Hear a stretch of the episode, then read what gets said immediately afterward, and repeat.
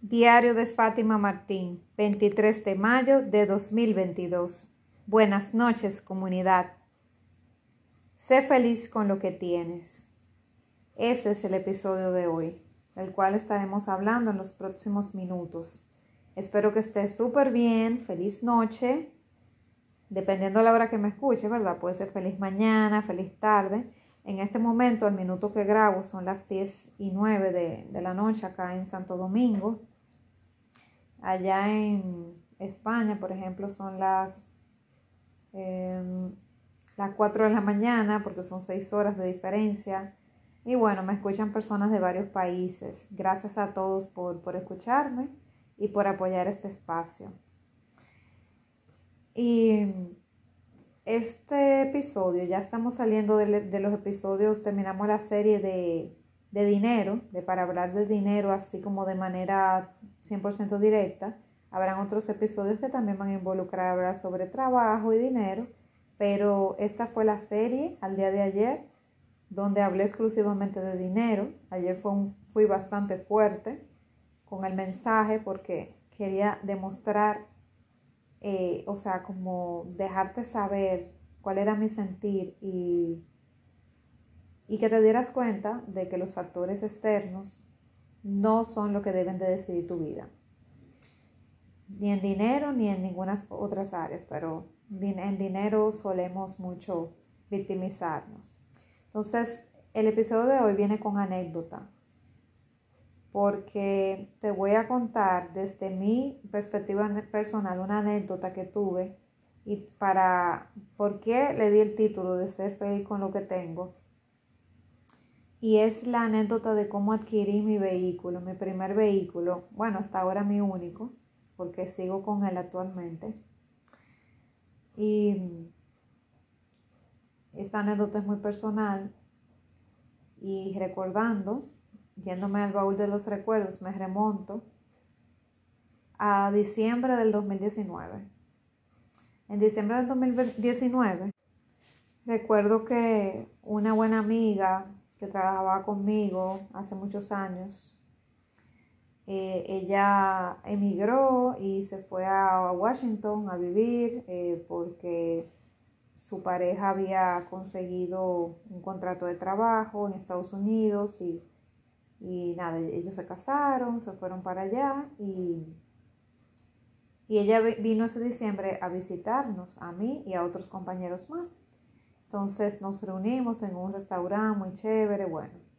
Y recuerdo que ahí estábamos poniendo al corriente, estábamos cada quien poniéndonos al corriente de cuáles eran nuestras novedades, que dónde estábamos trabajando, eh, contando la historia sobre eso, que si teníamos pareja, que cómo habíamos avanzado nuestra vida, que si habíamos estudiado algo más, bueno, poniéndonos al corriente de todas esas cosas, de cómo iba la familia, cómo estaban los padres, cómo estaba la salud, cómo estaban los hijos, para los que tenían hijos.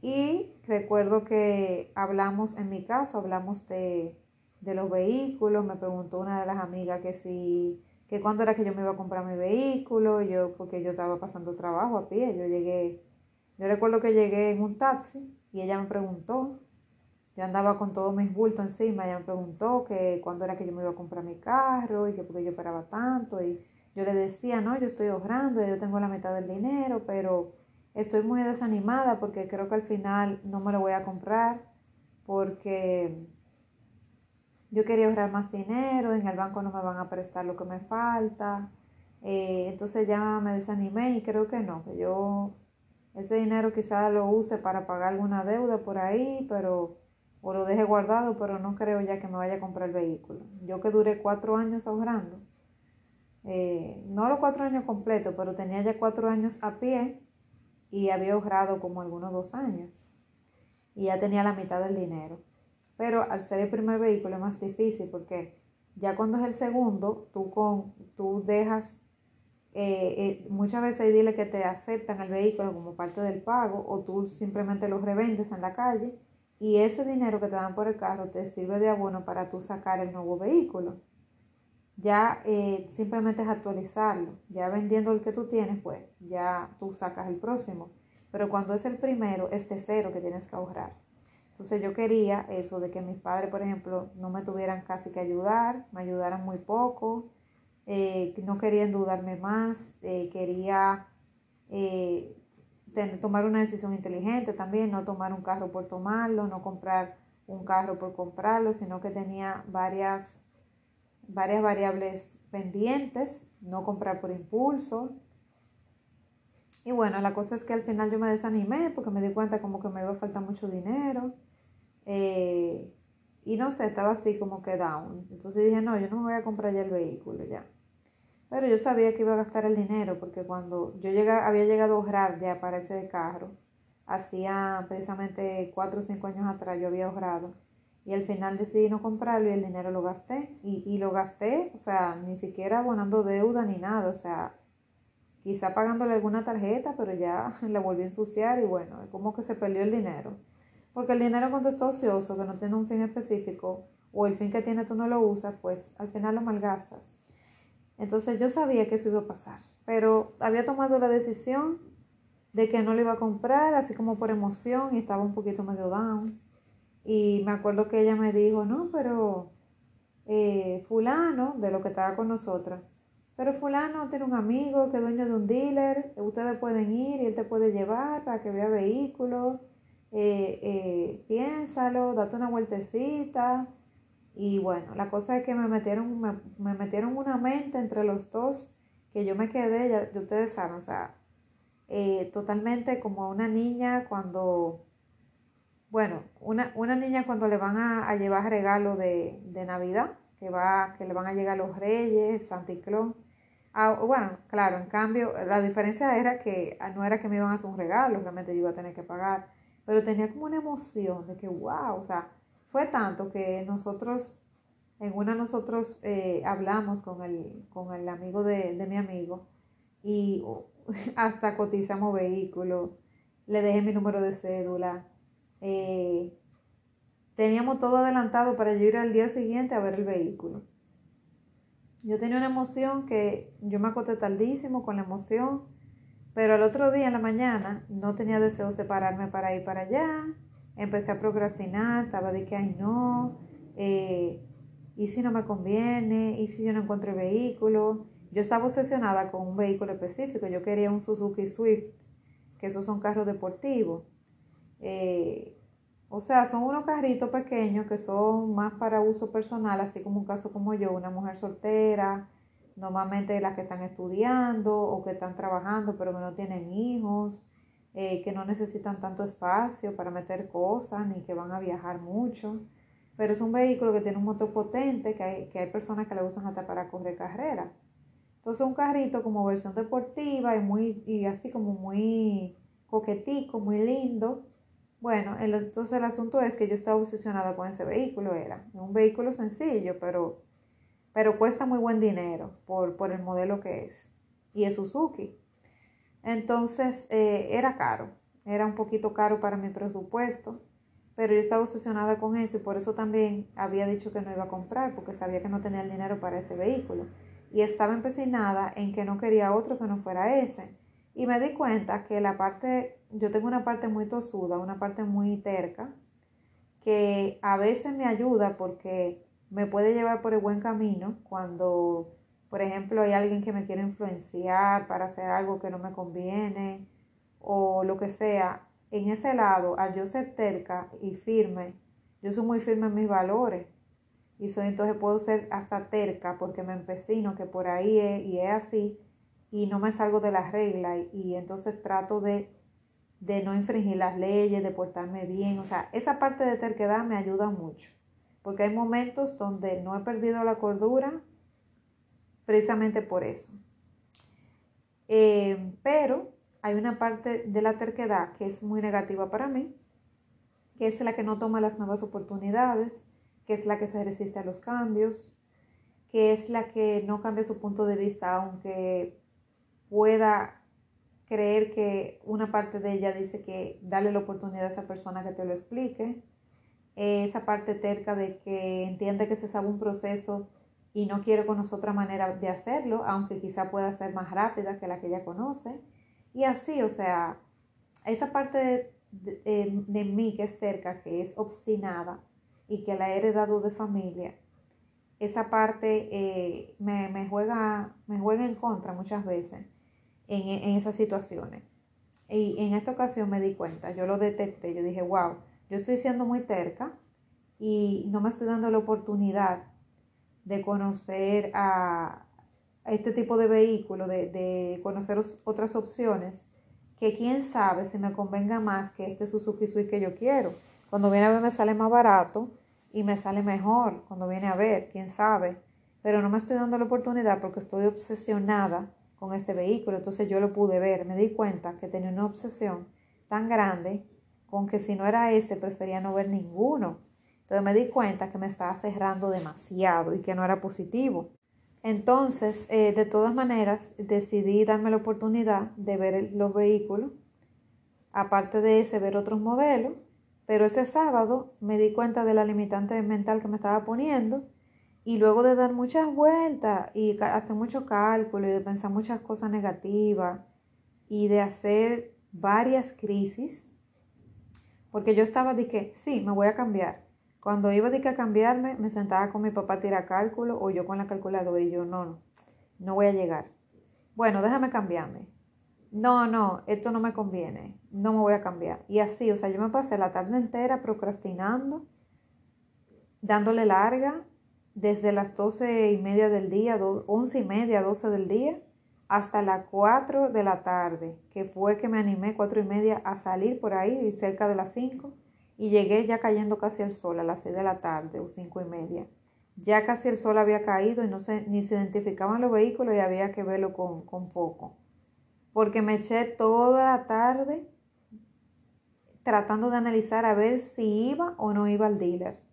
Porque tenía esa guerra de las dos Fátimas. La Fátima que sí, que quería ver las opciones, que quería dejar de ser obstinada y abrirse a nuevos nuevos cambios, nuevas posibilidades de que quizá podía conseguir un vehículo hasta mejor que el que, el que ella pensó. Y la Fátima Limitada que estaba obsesionada con ese Suzuki. Eso realmente aplica a, relaciones también de pareja, de, de, no, de no abrirte a nuevas posibilidades, de conocer nuevas personas y obsesionarte con un estilo de persona o con una persona y que eso te puede impedir conocer hasta el amor de tu vida. Entonces eso aplica en todo, implica en trabajos, en empleos, aplican en, o, en negocios, aplica en relaciones, aplica en, y, hasta de amigos, aplica también en, vehículos, en todo, diría yo que aplica. Entonces, o si no en todo, muy pocas excepciones. Entonces, volviendo al tema del carro, eh, recuerdo que el Suzuki para nada me lo enseñaron, me enseñaron otras opciones. Precisamente porque mi amigo sabía que yo estaba obsesionada con el Suzuki, yo se lo dije. Entonces él habló con su amigo y parece que le dijo fue como que enséñale las otras opciones que hay que no sea eso. Yo recuerdo que me enseñaron eh, un, creo que fue un Mastademio, que era un vehículo idéntico al de mi hermana. Pero yo dije, no, yo no quiero ese vehículo ya, porque mi hermana lo tiene. Me enseñaron también otro vehículo que no recuerdo, que estaba muy económico, yo lo quería, pero ya estaba vendido, no había más. Eh, y me enseñaron ese me enseñaron el, un, Honda, un Honda Fit, que era muy costoso para mi presupuesto. Eh, me enseñaron también un Nissan Note, dos Nissan Note, uno color azul marino y uno blanco. Entonces me enseñaron todos esos vehículos, me enseñaron también un, un Nissan, se me olvidó la marca ahora, pero bueno, un Nissan de esos que son grandotes, hay unos que son grandotes. Tida, Nissan Tida. Eh, y así, o sea, y me enseñaron unos carritos eh, japoneses.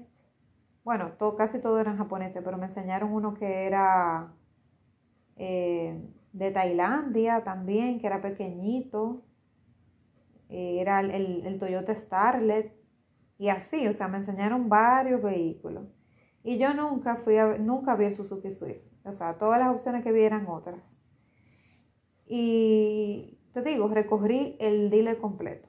Al final eh, me decanté por los Nissan Note. ¿Por qué? Porque se parecían mucho al Honda Fit, aunque yo no soy fan del Honda Fit, en mi caso no me gusta el, visualmente el Honda Fit no me gusta y lo encuentro también como muy bajito, eh, como que roza mucho el suelo. Me gustan los carros más altos porque aquí en RD hay muchos, muchos hoyos en la carretera, hay muchas imperfecciones, mucho policía acostado empinado. Entonces te puede dañar la carrocería abajo. Entonces a mí no me gusta coger lucha con eso y me gustan los carros altos. Me, me acostumbré también a manejar carros más altos. Entonces la cosa es que el Note es como una imitación eh, del, del, Fit, entonces se parecen mucho visualmente, pero es más económico. Y, y, el Note sí me gusta el diseño, me gusta más. Y es un carrito que se ve pequeño, pero por dentro es muy espacioso. Entonces dije, wow, me sirve. Estaba imaginándome viajando con mis padres al interior, que íbamos a necesitar espacio. Quería un carro donde no tuviéramos todos pegados y me gustó me gustaron varias cosas y yo nunca había visto, eh, eh, en la calle lo, había quizá visto pasar, pero yo estaba tan enfocada en el Suzuki que yo prácticamente era el vehículo que veía en la calle, yo no veía otro, no tenía ojos para nadie más, básicamente como una persona, estaba enamorada de ese Swift. Cada vez que veía un Swift, con el color que sea, mi mente, mi sistema reticular se activaba con, el, con ese vehículo. Ya ahí no había para mí otro tipo de vehículo. Ese era mi amor, ese era mi afición. Y cuando vi este note, que no lo había visto nunca, y me lo enseñaron, que como te digo, seguro que lo vi en la calle, pero no me enfoqué. Para mí era primera vez, me gustó, fue la opción que más me agradó, porque el, la calidad-precio como que iba muy de la mano, porque como te digo, era inmensamente espacioso. Es un carro que se ve pequeño, pero adentro es muy grande. Entonces tiene un baúl enorme, los asientos son grandes, tú no vas todo pegado, eh, tiene buen aire, es bastante moderno, los retrovisores se mueven, eh, muy moderno, tenía una radio como de pantalla, muy moderno, muy lindo. Y recuerdo que tenía poco kilometraje y me gustó mucho eh, uno que era azul marino. Y recuerdo que el, lunes yo, yo no me decidí por ninguno. El lunes yo decidí volver otra vez y dije, déjame regresar al dealer para tomar mi decisión. Evalué con mi papá en fin de semana, precio, costo, eh, calidad, precio, ventaja de cada uno de los vehículos que habíamos visto, cuáles estaban totalmente descartados, cuáles pasaban a la ronda final, cuál era el presupuesto mío, cuánto habría que pedir prestado a ver si me lo prestaban, cuánto mi papá, mi mamá me podría prestar para yo completar y luego yo devolverlo. Y así armamos la logística y ese domingo me la pasé fue en eso, eh, haciendo cálculos y, haciendo como, como, una especie de FODA, fortalezas, debilidad, oportunidad y amenaza de cada uno de los vehículos y haciendo presupuesto y comparando cuál me podría quedar mejor al bolsillo, con cuál pudiera yo quizá pagar una renta más cómoda y así, o sea, eh, decidiendo. Y el lunes yo tomé la decisión, yo había tomado la decisión el domingo, de que iba a comprar o uno, el note de color azul marino, ese era que yo iba a comprar. Cuando contacto al joven del dealer, me dice el lunes que el vehículo ya se había vendido. Yo, wow, en serio, ya que me decidí por un vehículo, ya se vendió. Bueno, el asunto es que dije, bueno, si se vendió este eh, azul marino es porque no me conviene tenía otro dueño, no es mi vehículo. Y no me enganché con eso, pero anteriormente yo me hubiera puesto súper triste y rabiosa. Pero no, en esta ocasión dije, no, ese no es el mío entonces. De todas maneras queda uno que es el blanco, o sea que si no se ha vendido yo pudiera quizás hacer una oferta. Pero algo me dijo Fátima, te gustó el note, pero tú estás enamorada del Swift. Date la oportunidad de probarlo. Móntate en un vehículo de eso para que tú no vayas a tomar una decisión que luego te sientas mal. Porque es duro estar pagando un vehículo que no te gusta durante 3, 4, 5 años, dependiendo del tiempo que durara el préstamo. No, no conviene, porque uno lo paga con tristeza, con dolor. Entonces decidí, eh, cuando fui al dealer, Llevé a mi padre, recuerdo, para que lo mecaniqueara, porque mi papá es eh, también ingeniero electromecánico, para que él es experto en, el área automotriz, entonces lo llevé a él para que me ayudara a elegir, para que no me engañaran. Porque yo no conozco esa parte. Yo nada más veo lo bonito que se ve y que los asientos son cómodos y que se ve limpio y que no está destruido. Pero yo no veo si el motor está bueno, si está explotado, nada de eso. Cuántas reparaciones tuvo, eh, porque hasta eso, de mirarlo se dan cuenta los mecánicos. De si tuvo muchas reparaciones, qué le cambiaron, si lo han traqueteado mucho, eh, si el vehículo es una bomba de tiempo y no me va a convenir. Todo eso yo lo ven, pero yo no lo veo. Entonces me llevé al experto, empecé bien. Luego de ahí, pues, eh, le dije a mi papá, papi, mira, no yo decidí, me decidí por el norte, pero yo necesito, una parte de mí dice que necesita ver y montarse en ese Suzuki Swift, porque si no se monta, me puedo arrepentir. Y nada, él dijo, bueno, está bien, lo que tú digas, tú eres la que va a estar comprando aquí. Nos montamos en el, el Swift. Primero nos montamos en uno que ni prendía. Después nos montamos en otro no podíamos salir del parqueo, no sé, no, como que, no sé si fue que no encontraron la llave de un vehículo que estaba en eh, al frente de él, bueno, la cosa es que nosotros nos montamos como en tres vehículos diferentes y era mucho más costoso en mi presupuesto, pero yo dije, yo me tengo que montar. La cosa es que al final nos montamos, nos montamos como en tres o cuatro vehículos. Uno de ellos nos montamos y sonaba súper explotado, o sea, mi papá de escucharlo ya él sabe cuando hay problema en el mofle o en, o en, el motor y todo eso. Y cuando él le hacía demanda de que lo aceleraba de repente o algo, el carro como que brincaba, como que se agachaba, como que le costaba. Y él dijo, no, este carro tiene problemas. Y luego dije, bueno, vamos a dar otra oportunidad, vamos a montarnos en otro similar a ese, que no sea este. Nos montamos en otro similar, del mismo año y todo, en otro color, digamos que idéntico, en otro color y todo, pero el mismo modelo y todo. Nos montamos. Para terminarle la historia, el carro igualito, hasta peor que el anterior. Entonces tenían los motores explotados los dos. Era cuestión de tiempo para que me dieran al palo. Entonces mi papá me explicó, mira, ese vehículo es una bomba de tiempo, pudiera durarte tantos meses o quizás un año, pero se te va a explotar. Y yo qué, mira, el motor, eso no, para andar en la ciudad no hay problema, pero, pero si tú lo quieres para otra cosa, puede haber problema. Yo, mi responsabilidad es decirte cuáles son las, las ventajas y las desventajas. Y yo tengo que serte honesto y ese vehículo tiene situaciones. El vehículo no está bien. Ese vehículo parece que lo cargaron mucho cuando estaba allá en Japón y no y está explotado aquí. O sea, ese vehículo eh, no, no pasa mi prueba. O sea, no recomiendo que lo compre ninguno. Y tú sentiste, tú misma viste, misma viste que el carro brincó, que el carro no reaccionaba. Los dos vehículos están similares, no. Sin embargo, el otro que tú dijiste que te gustó más, que ibas a comprar eh, el color blanco, eh, nos montamos en el note. No, nosotros no habíamos montado en el note primero. Es otro vehículo, si está en buenas condiciones y todo eso.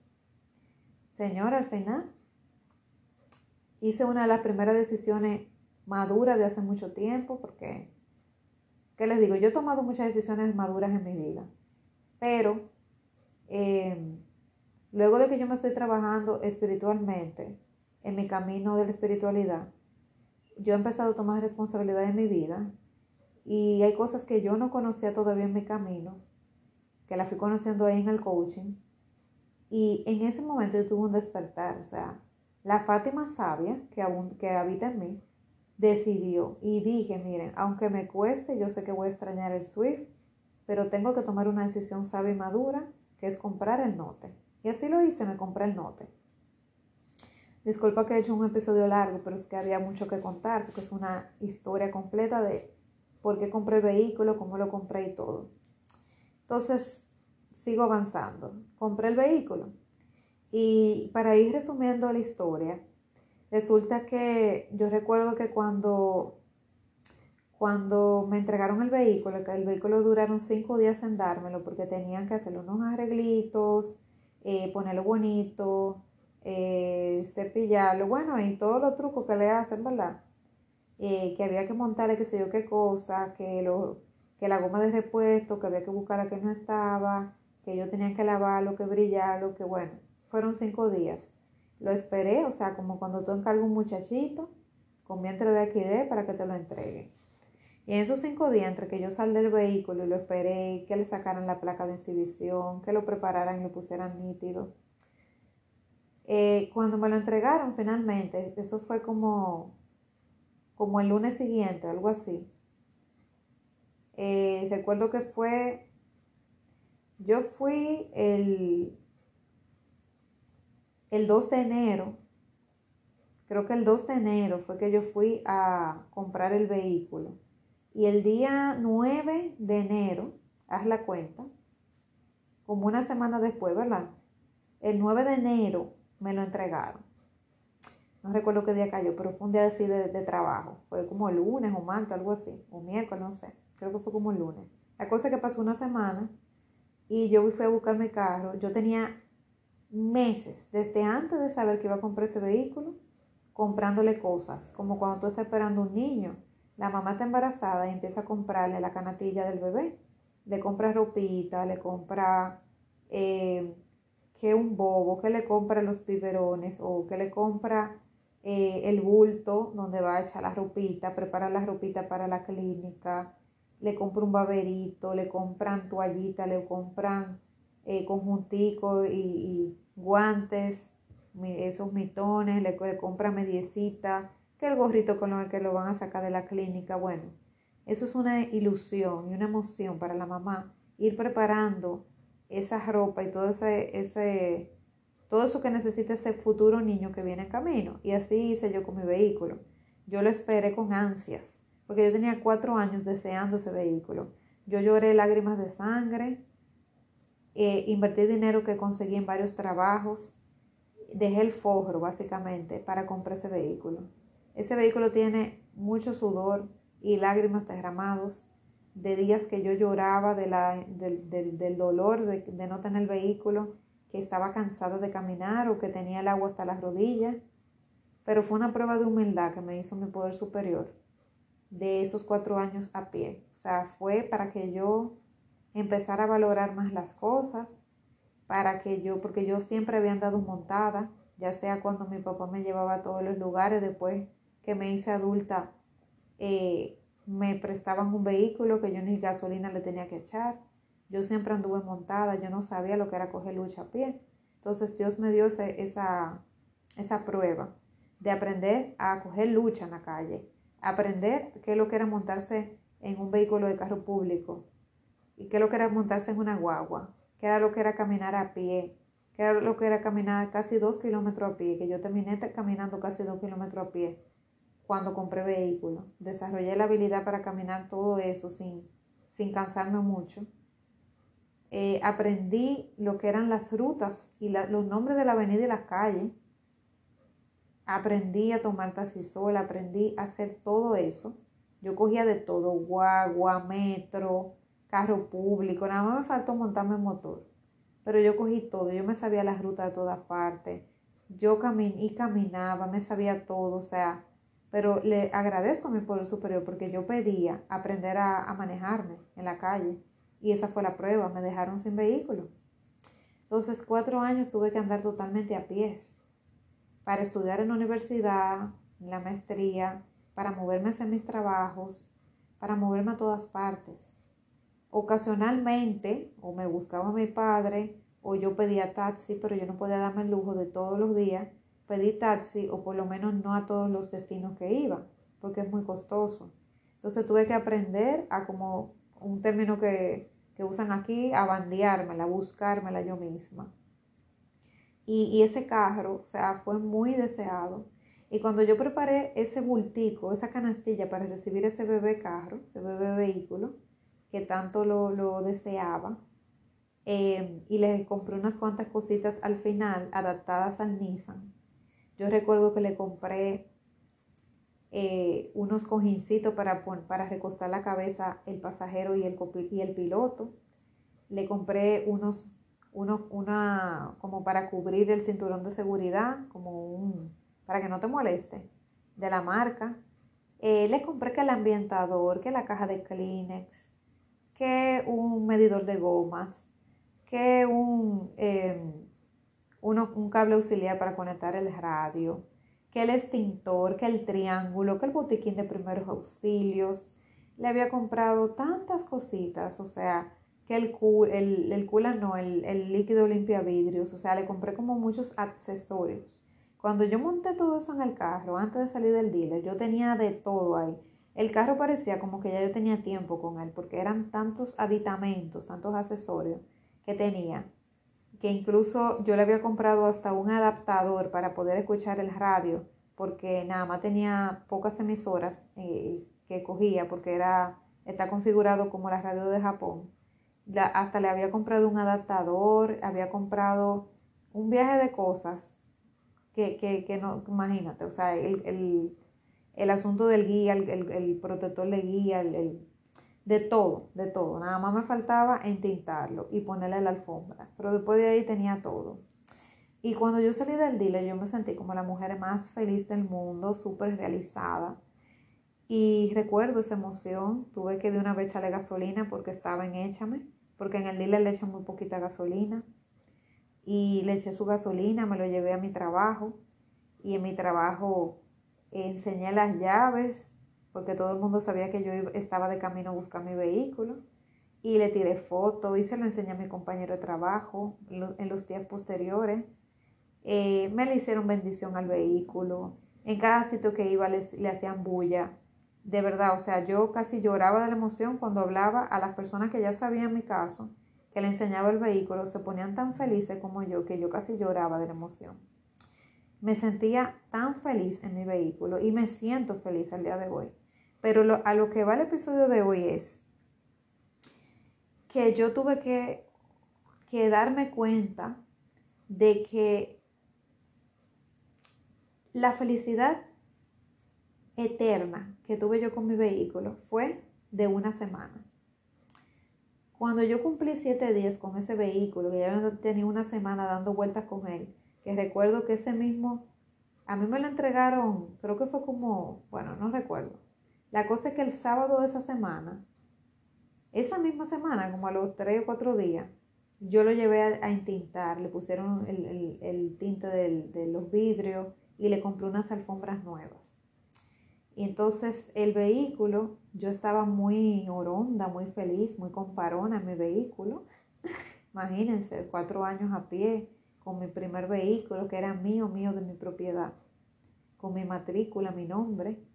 Yo, yo estaba que no cabía de la emoción, pero a la semana la emoción bajó y dije, una parte de mí dijo, wow, Fátima, la emoción de este carro nuevo te duró una semana a la semana yo estaba como que acostumbrada, estaba feliz y agradecida, pero no tenía esa emoción, esa fiebre intensa que pensé que me iba a durar meses o años.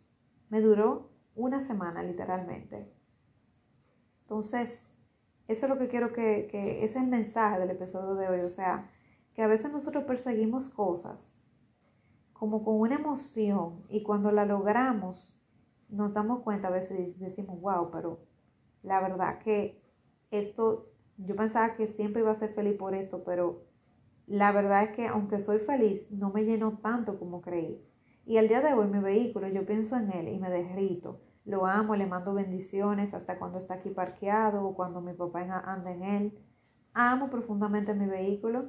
Cada vez que lo veo lo bendigo, le paso la mano, hablo con él, le hago oraciones porque ya me di cuenta que ese vehículo es energía y ese vehículo me está dando un servicio. Él, él me eligió a mí de hijo yo lo elegí como madre. La gente que no, no cree en estas cosas obviamente no lo va a entender, pero el asunto es que ese vehículo yo le hablo como si fuera mi hijo y yo lo amo profundamente, pero él no me llena como yo creía que me iba a llenar. ¿Por qué? Porque es un bien material y ni siquiera las personas te van a llenar al punto que tú crees. Yo recuerdo anteriormente, hace muchos años atrás, cuando yo estaba esperando, no sé si que yo quería entrar en una nueva relación o no me acuerdo si fue o el primer novio que tuve o la cosa es que una vez que yo quería tener una relación desesperadamente, yo decía, wow, cuando yo vuelva a tener una relación, yo voy a ser la mujer más feliz del mundo, yo no voy a pelear, no voy a discutir, no me voy a sentir sola, no me voy a sentir triste porque tengo esa persona a mi lado. Y cuando tuve esa relación, déjame decirte que volví a sentirme sola, volví a sentirme triste, volví a discutir y volví a sentirme mal. ¿Por qué? Porque ahí fue que yo identifiqué que el problema no estaba en la otra persona, sino en mí. Si yo me siento sola, yo me voy a sentir sola con pareja y sin pareja. Y con pareja yo voy a volver a discutir, claro, porque es que uno va a discutir en algún momento. No hay ninguna relación que se pueda salvar de eso. O sea, una discusión sana, todas. Y dije que nunca me iba a poner triste. Claro que me puse triste. Hubo un momento cuando, por ejemplo, había expectativas no cumplidas que yo me puse triste. O que tuvimos una discusión por algo y, y, y yo, y, y yo me sentía mal por algo o enojada. Iba a volver porque es que no es que se te van a acabar todo tu problema porque llega una persona o porque, ay, tuve este hijo, soy la mujer más realizada y nunca más voy a sentir, me voy a sentir mal. No. Y cuando tú haces un viaje, ay, ese viaje, el viaje de mi vida, por ejemplo, el viaje de mi vida es a Europa y espero poder ir pronto. Y yo sé que yo voy a estar, que no voy a caber en el pecho y voy a estar satisfecha, pero eso no va a resolver mi vida. Yo voy a seguir teniendo problemas. O sea, yo voy a tener seguir teniendo situaciones, problemas de la vida, voy a tener seguir teniendo problemas familiares, voy a tener que seguir resolviendo problemas en todos los sentidos. Porque es que ese viaje me puede llenar en muchas cosas, pero no me resuelve la vida. No es verdad que porque tú consigas algo, que te compres esa casa que quieres, que hagas ese viaje que deseas, te compres ese yate, esa villa en la playa, conozcas al amor de tu vida, tengas al hijo perfecto, consigas el empleo que tanto soñaste, consigas el carro por el que tanto trabajaste, no se te va a resolver el problema de toda tu vida. Entonces, esa fiebre y esa sensación de que estoy tan lleno y copado, que no hay espacio para nada más, eso no te va a durar tanto. A veces te puede durar como una ropa un día, a veces te puede durar horas, a veces te puede durar meses, semanas, pero años, tanto como años, difícilmente. Entonces lo que quiero decir es que las cosas son pasajeras y las sensaciones. No esperes que, no esperes que las cosas sean las que te provean la felicidad en tu vida y las que te llenen. Trata de llenarte tú.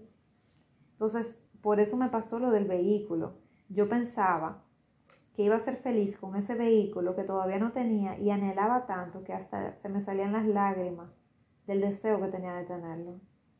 Y me lo imaginaba en las manos, hacía visualización, ejercicio de visualización, imaginándome manejándolo, porque en el secreto me lo habían, en el libro secreto me lo habían sugerido. Me imaginaba manejándolo, eh, tenía fotos de ese vehículo en mi casa y tenía fotos del vehículo en el nego en, el, en mi trabajo, en mi bulletin board.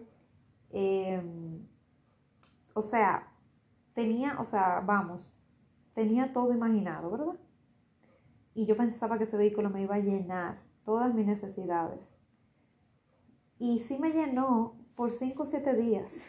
Después de ahí esa fiebre fue bajando. Y el día de hoy, como digo, y cada vez que yo entro en mi vehículo, yo lo bendigo, le digo cosas lindas, me siento feliz, sobre todo cuando llueve, de que ya no tengo que caminar a pies y mojarme hasta las rodillas y mojarme la media y los zapatos porque estoy segura y seca en mi vehículo. Ya no estoy eh, propensa a un atraco, como el episodio que te conté que tuve un intento de atraco, de perder la vida. Ya no importa que ando, si ando de noche en la calle, tengo perfectamente eh, mi vehículo seguro con, con, con los seguros que puedo llegar a mi casa sin exponerme. Entonces puedo que si hace calor encender el aire y subir el vidrio escuchar en la, en la radio mi música favorita y cantarla todo pulmón como una loca, que lo hago casi siempre.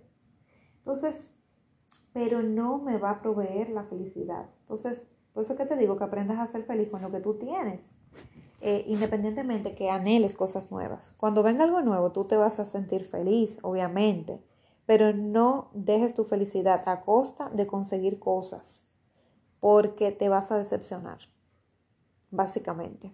Te vas a decepcionar. Así que en la ley del desapego, disfruta lo que tienes, pero no te apegues. Porque créeme que cuando se va esa fiebre, después viene la realidad. y te puedes sentir muy vacío. Yo no me llegué a sentir tan vacía porque luego conocí el coaching, empecé a ver la vida diferente. Ese mismo año conocí el coaching.